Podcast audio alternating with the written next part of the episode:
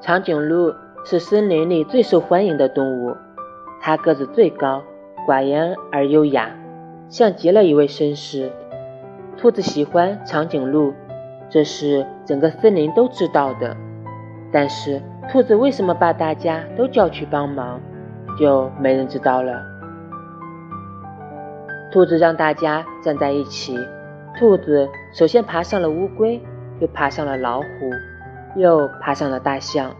没人知道它要做什么。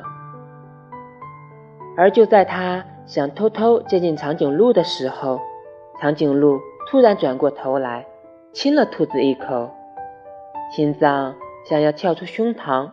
兔子幸福的坠落，像春末溪边的花朵一样。